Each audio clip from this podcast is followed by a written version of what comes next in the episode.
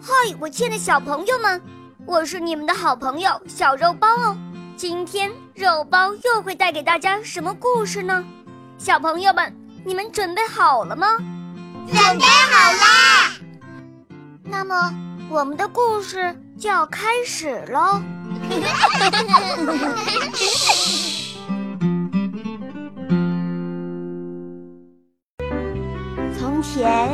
有一个叫做愚公的老爷爷，他最喜欢做的事情就是晒太阳。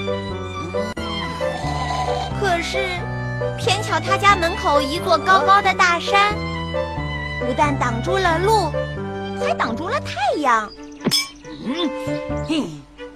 每天的大部分时候，村里的人们都要打着手电筒，连吃饭也不例外。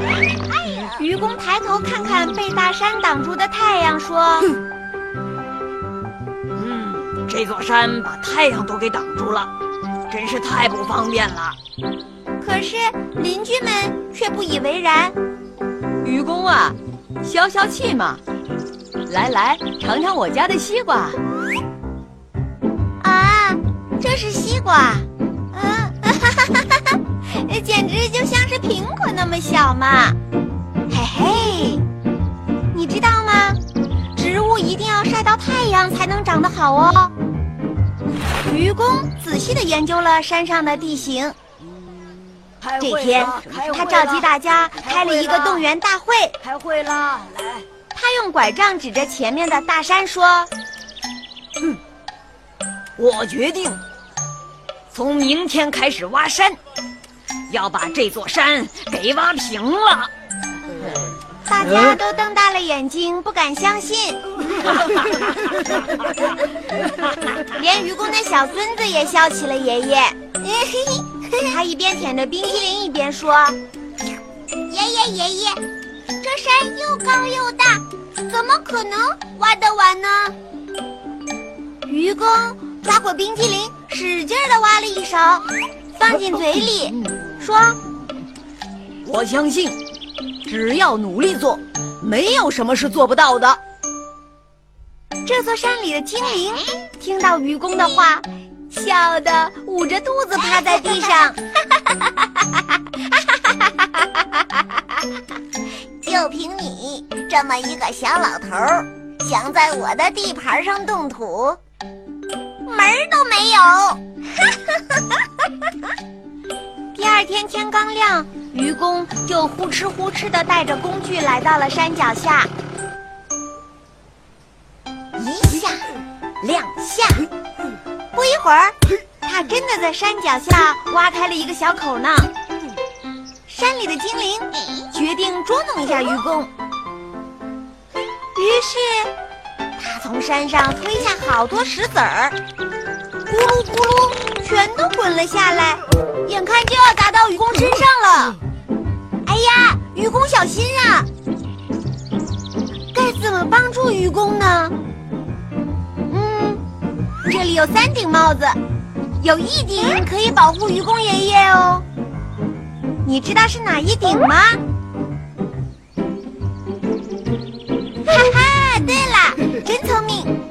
该选择安全帽。愚公爷爷，接着。好。愚公拍拍身上的土，毫不在意，继续挥动锄头挖呀挖呀。山里的精灵又想出了一个坏点子，他施法术，在愚公头上派了一朵乌云，哗啦哗啦下起雨来。下雨了，太好了，还能给我松松土，挖起来更省力。精灵气得直跺脚，他没想到愚公非但没有被吓跑。反而挖得更起劲了。精灵决定下山，给愚公一些警告。他来到了正在挖山的愚公面前，呲牙咧嘴的，装出一副可怕的样子，说：“嘿呀呀呀呀！哼，老头子，你还是放弃吧。瞧你这一大把年纪，要挖到什么时候去呀？”愚公笑眯眯的摸着胡子，不急不慢的说：“嗯，即使我看不到山被挖平的一天，但如果我死了，还有我的儿子，儿子又会生儿子，孙子也会有孙子。可是山呢，却不会长高吧？怎么会挖不完呢？”精灵气得结结巴巴的，话也说不出来了。这个这个这个，呃，这个，你等着瞧。村子里的邻居们听了愚公的话，都很感动。第二天，有越来越多的人纷纷拿起工具，帮助愚公一起挖山。谢谢大家，谢谢大家，我们努力挖。总有一天会成功的。时间一天天过去，愚公的干劲儿也越来越足，常常天不亮就开始干活了，一直到太阳下山，还在辛苦努力。这下山里的精灵可坐不住了。我从来没有碰到过这么固执的老头儿。早知道我就不住在这里了，我的家也要被挖平了。我要搬家，我要搬家。嗯，可是我该搬到哪里去呢？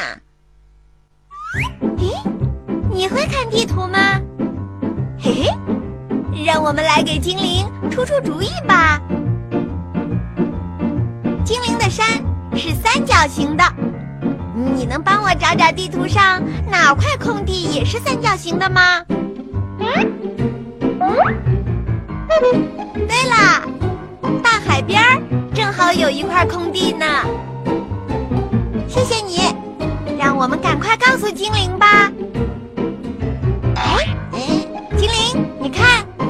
这里多好啊，也不会挡住别人的太阳啦。于是。这天晚上，精灵悄悄的把家搬走了。第二天早上，愚公刚拿起工具要出门，突然发现大山消失了。他和村里的人高兴极了。